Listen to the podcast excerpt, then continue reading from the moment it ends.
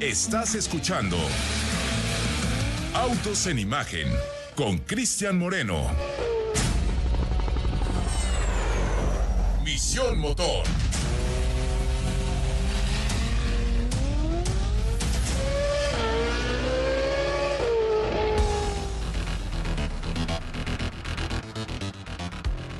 Bueno, ya estamos por cerrar este programa y obviamente el viernes es viernes de Misión Motor, pero antes de irnos hasta la información referente con todo lo que vuela, mi querido Ricardo Eduardo Portilla, hay que hablar acerca de la inversión automotriz que creció en un 44.7%, esto en el segundo trimestre del 2022. Platícame de ello, por favor. Así es, como bien mencionas, Cris, el eh, reciente informe de inversiones automotrices que realizó la plataforma Directora Automotriz, pues está recogiendo todos los detalles de las 68 eh, inversiones, 68 proyectos de inversión que se han realizado en este 2022, de los cuales 59 corresponden a empresas de autopartes.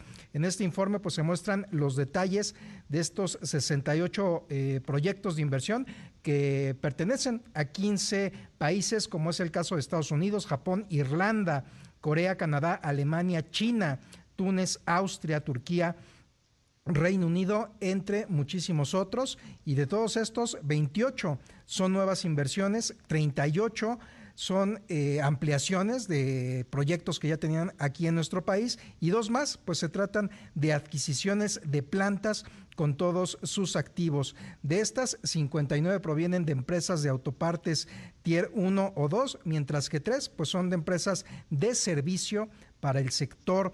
Dos corresponden a centros de investigación, ingeniería, desarrollo tecnológico y también de armadoras. Y bueno, pues con estas inversiones lo que se trata es sentar las bases pues para que la proveeduría de la cadena de suministros de proyectos para las armadoras en Norteamérica, no nada más aquí en México, pues entren al mercado para 2027 en adelante con un pues eh, gran énfasis e importancia, sobre todo para los vehículos eléctricos, de los cuales pues México ya es un importante proveedor.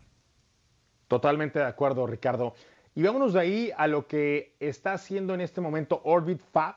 Esto hay que decirlo, imagínense que ahorita nos estamos preocupando, nos estamos peleando, nos estamos poniendo de acuerdo por en dónde se van a recargar los vehículos eléctricos. Si nos ponemos a pensar que hay eh, empresas, que hay inversiones que ya están configurando cómo es que se van a recargar las naves espaciales, pues nos sentimos chiquitos. Al menos eso me pasó a mí cuando eh, empezamos a compartir esta información, porque ya hay una empresa que configuró inclusive el precio por llenar el tanque de una estación espacial. Platícame esto, por favor, Ricardo. Sí, Cris, pues de primera instancia, esta empresa pues va a encargarse de suministrar hidracina, que es un componente eh, pues eh, con el que se prácticamente se manipulan los motores de estos grandes cohetes y bueno, que van a estar en la órbita geoestacionaria.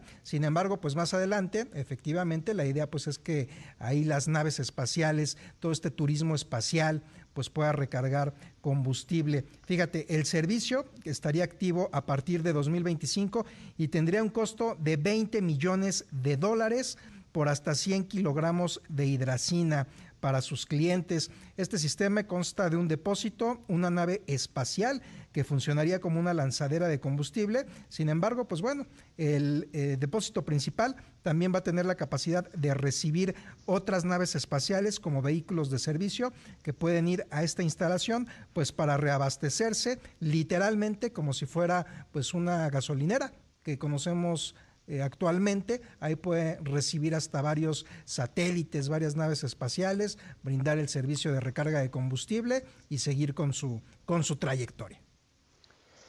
Si ustedes en este momento están eh, frente a una computadora, en un teléfono móvil y ponen orbitfab.com, van a poder acceder a una página en donde suena literal a ciencia ficción, pero la, la presentación es gasolineras en el espacio. Orbit Fab cree que necesitamos una comunidad espacial bulliciosa antes de que podamos tener trabajos permanentes en el espacio.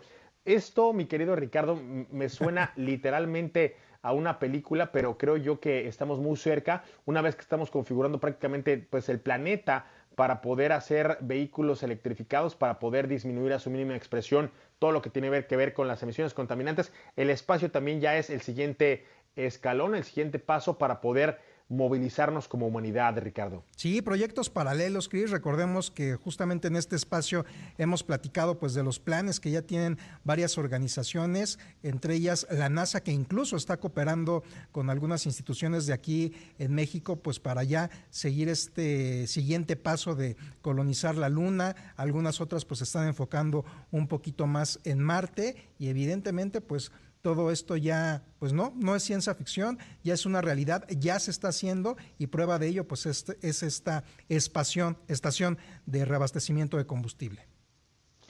Ahí está esta información. Si usted tiene una nave espacial estacionada ahí en el garage, pues esta es eh, la estación en donde hay que ir a recargarla, Ricardo. Y vámonos con eh, esta otra información en donde pues a lo mejor no es eh, la que más me entusiasma porque me dicen por ahí que acaba de estallar la huelga de Lufthansa y yo mañana tengo un vuelo que me va a oh. llevar a la Ciudad de México eh, aquí por ahí de la una de la tarde. Esperaría estar yo aterrizando pasaditas las seis. Ojalá y todo salga a buen puerto. Pero esto me dice que cuando traté de comunicarme de Miami a Frankfurt hubo un retraso de más de cuatro horas ¿Por qué? Vaya usted a saber. Y esto es parte del 270% que se incrementaron las quejas contra aerolíneas. Esto específicamente allá en el territorio de la Unión Americana. Platícame esto, por favor, Ricardo. Así es, el Departamento de Transporte de Estados Unidos informó que entre julio y agosto se registraron 5.862 quejas sobre el servicio de las aerolíneas por parte de los consumidores, esto ahí en Estados Unidos, y representa un aumento del 34.9% contra las 4.344 del periodo eh, pasado. Y fíjate, el total de denuncias prácticamente es contra las aerolíneas eh, americanas y de lo que se quejan principalmente, pues es en efecto de los eh, altos retrasos que sufren los clientes, los usuarios, 1.686 quejas también que se referían a cancelaciones y bueno, también hay una importante cifra en torno al maltrato del, equipaje de los eh, pasajeros. Ay, mejor ni hablar, ya que está en tierra, te digo cómo me ha ido. Pero bueno, eso es lo que tenemos en cuanto a misión motor. Vámonos con Fórmula 1 porque ya hubo actividad allá en eh, Sandboard, esta pista que se caracteriza por ser la única en todo el calendario de la máxima categoría que tiene una curva peraltada. Esto que estábamos acostumbrados a ver en los circuitos eh, de antaño es algo que se mantiene allá en Sandboard por ejemplo, la parabólica de Monza, una que tuve la oportunidad de, caminar, una parabólica que ya no está en el calendario eh, mundial, tampoco la que vimos allá en Terramar, un circuito muy añejo allá en España. Y obviamente la parabólica, bueno, más bien una curva peraltada muy importante que teníamos en la Ciudad de México, pero que también ya pasó a mejor vida por todas las quejas, por todos los reclamos que tenían los pilotos, por la dificultad para poder trazar esta curva. Sandboard es la única que se mantiene en el calendario y ahí Vemos cómo los pilotos de Red Bull no han tenido todas consigo. El señor eh, Max Verstappen pues está muy rezagado en cuanto a los tiempos. En la práctica número 2 fueron los Ferrari los pilotos más rápidos. Checo Pérez se quedó muy rezagado y en la segunda, perdón, en la primera práctica fue eh, sorpresivamente George Russell, el Mister Consistencia, delante de Lewis Hamilton, el que se, con los el que se quedó con los mejores tiempos. Señor Ricardo Portilla, nos escuchamos mañana, nos vemos mañana en punto de la una de la tarde. Estimado Cristian, buenas noches para ti allá en Alemania. Señor Pablo Alberto Monroy Castillo, nos vemos mañana. Somos, nos escuchamos mañana y excelente fin de semana. Bueno, excelente fin de semana para los que tengan eh, tiempo. Yo voy a estar volando. Mañana nos vemos en punto de la una de la tarde. Por hoy, apagamos motores. El día de hoy, si ustedes van a salir a manejar, por favor, las manos en el volante y no en la pantalla del celular gracias a la producción, gracias a los que estuvieron escuchando este programa. Mañana vamos a tener información relevante de una plataforma que ya manejamos, de una camioneta que pronto les trazará el futuro de Mazda. Por hoy es todo, hasta mañana. Grupo Imagen presentó Autos en imagen. Con Cristian Moreno.